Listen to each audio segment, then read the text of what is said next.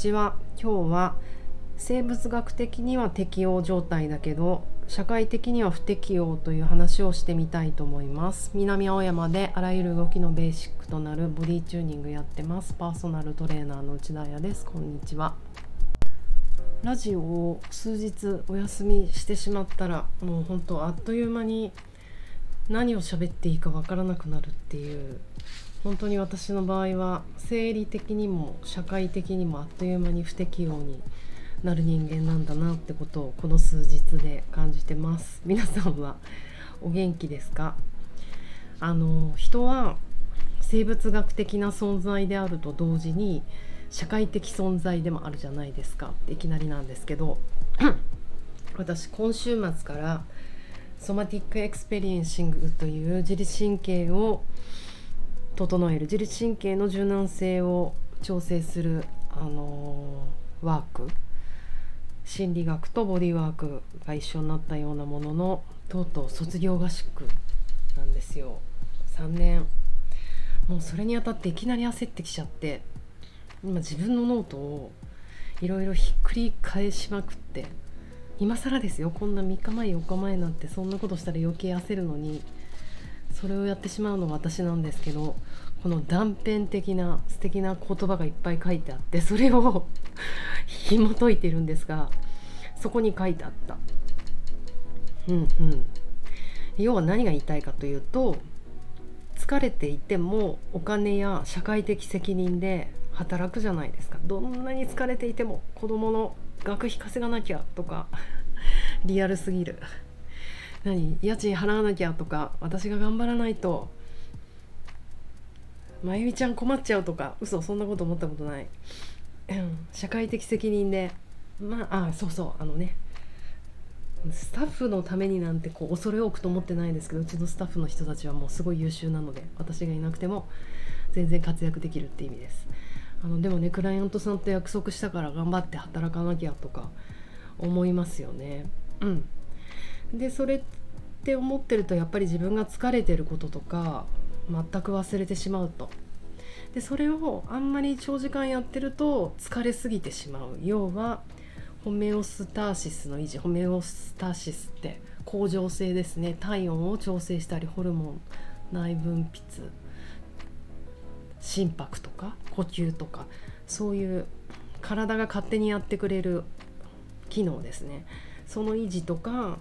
あと体力の消耗とか回復そういうものを促すための機能ですね。それの疲れすぎてるよっていうアラートを感じる感覚も失っちゃうんですよ。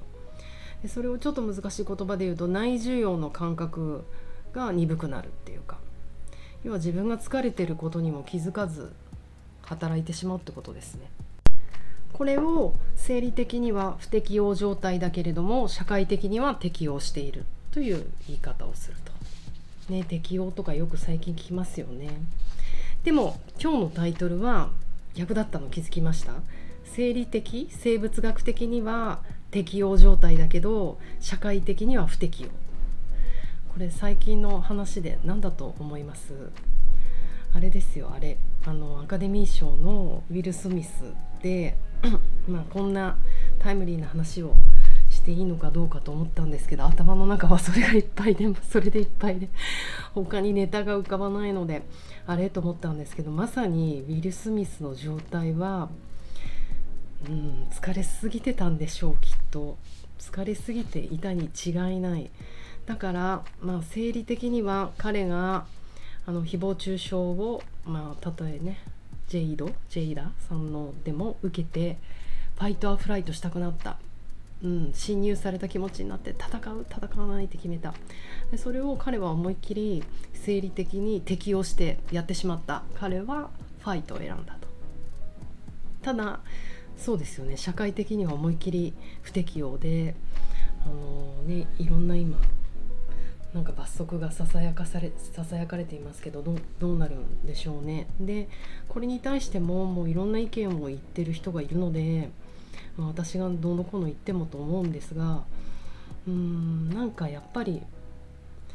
難しいですよね。あのセレブリティとか階級が高ければ高い人ほどこの生理的には不適応状態で社会的に適応してることを求められてるんだなってすごい痛感してしまってまあそうですよね例えばプーチンさんが「うんお前のお母さんデベソ」って言われたから「えいムカつく」って言ってこう核爆弾のボタンなんて押してしまったらもう世界は終わるじゃないですか。やっぱりこう地位がある人とか社会的責任を持つ人はあのそんな感情的じゃ困るわけですよね。ウィル・スミスさんだって。自分の影響力とかあとこのテレビ放映されてるってことを考えたらそうだったのかもしれないけど。うん。でも人間的には壊れてく？もうどんどん人間脳の部分だけで自分をコントロールして生きていかなきゃいけないからすごい大変なことなんだなって思いました。でえーとまあ、クリス・ロックさんがその後にまあ、コメディアンを続けて話をしてるのがすごいなと思ってでそのクリス私ももう本当 YouTube の一部でしか その動画を見ていなくってでもそのクリス・ロックの話の流れから言うとえこれ次はドキュメンタリームービーを紹介してるんだってことはクエストラブの「サマー・オブ・ソウル」が紹介されたんだ。こんな雰囲気の中でどんな感じだったんだろうなんて思って。あのドキュメンタリーの賞を取った「サマー・オブ・ソウル」っていうムービーを、まあ、まず見た方がいいと思って見たんですよ。今アマゾンで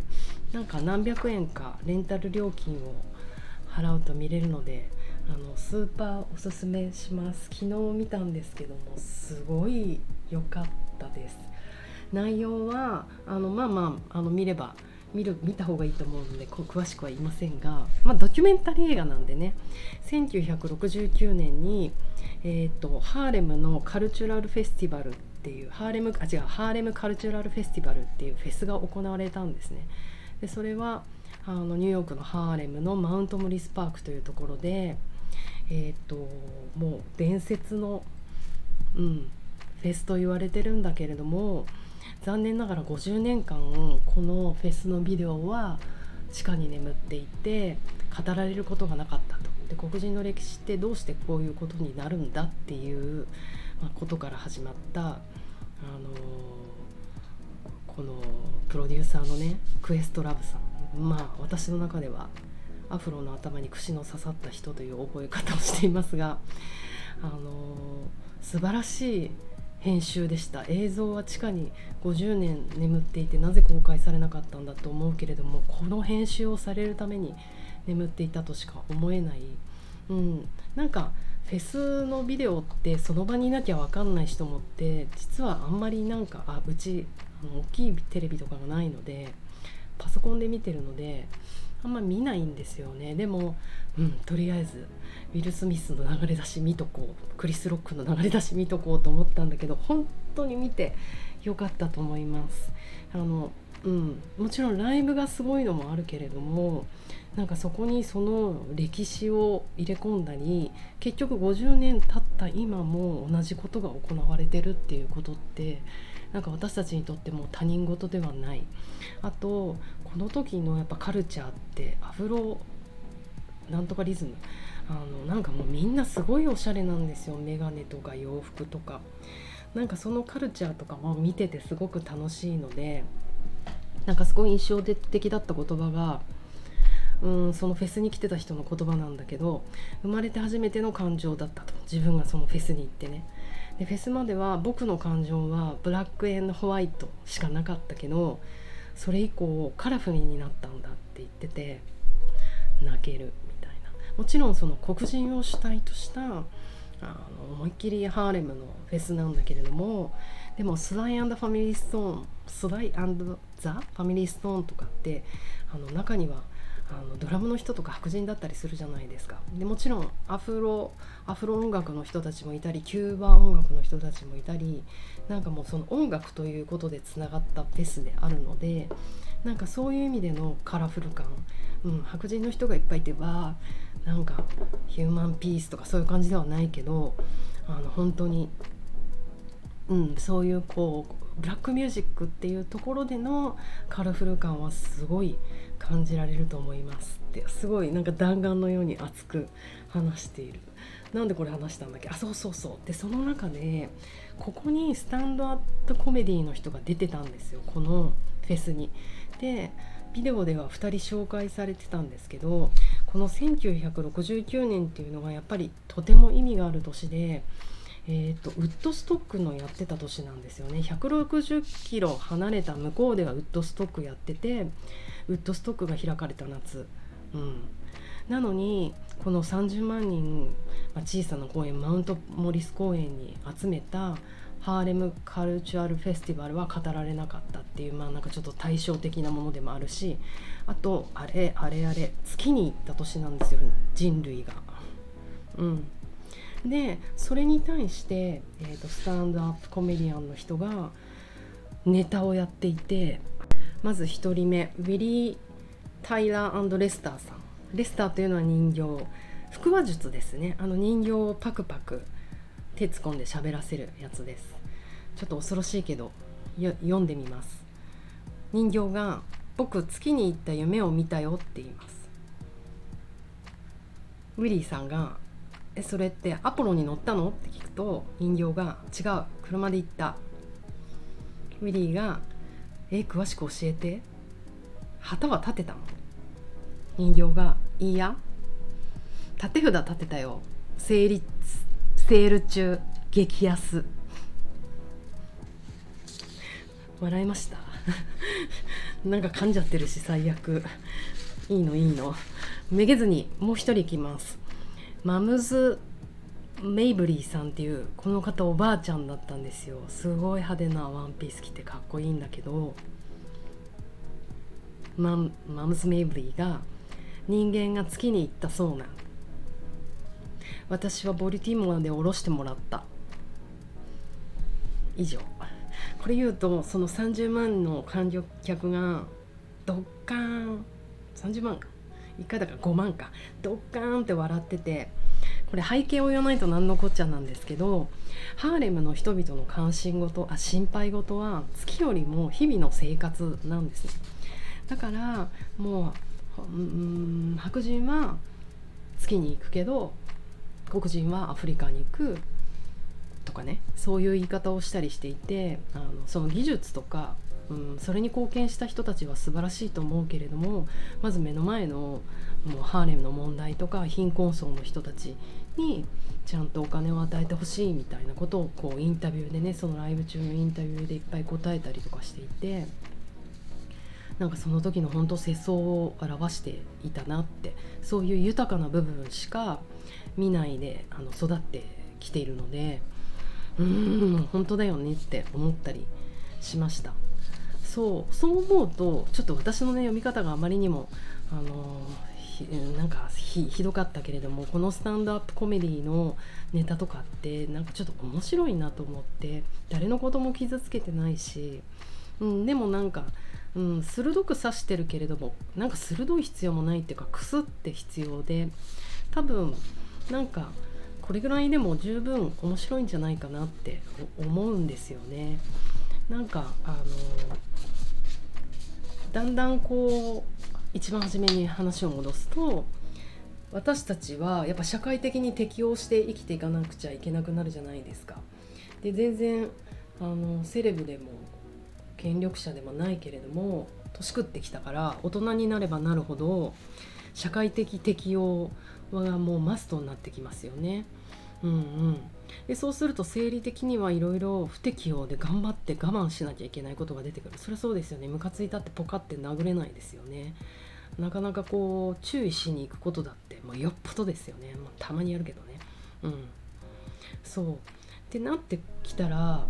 絶対もうとにかく暴力はこんなにいけないって世論でも言われていてなんかもう殴ったら終わりだよねっていう言い方をみんなするからもう殴ったってだけでその問題の論点は論じられずっていうかなぜ殴ってしまったかってとこにフォーカスいかずに「はい殴ったから終わり」みたいななんかむしろ問題早く片付くねえぐらいな感じになってる気がするんですけどまあそうなってきてると。ってことはやっぱりその言葉の暴力っていうものがもうもっと同じように扱われなくちゃいけないなと思ってむしろ言葉の暴力がその手の暴力を誘うわけじゃないですか。ってことはなんかもっとそっちは徹底的に取り締まっていく。もしくは人は手で殴れないから言葉の暴力がひどくなっていってくかもしれないですよね。殴れないんだったら言葉で言ってやれみたいな、うん、難しいだからそれを教育の面からどうかしていくのかもしくはうんなんか徹底的にそこの常識みたいなものをなんかちゃんとすり合わせていくのかもちろんスタンドアップコメディってそういうものだからさとかお笑いとかもきっとそうなんだと思うんですけどでもまあね人の病気のこととか言うなよっていう話だし結構ベーシックな話ですよね。うん、なんかそういうのってこうあの人だから許されるとかそういう状態でもなくなってくるんじゃないかなっていうのをすごく感じました。ということでなんかね生理的には不適用あそうそうだから生理的には適用したけど社会的に不適用になっちゃったウィル・スミさんの話に絡めて今日は「サマー・オブ・ソウル」最高な映画だったよっていう話をクエストラブ監督してみました。ではではもう早く雨上がるといいですね。明日晴れますように。じゃあね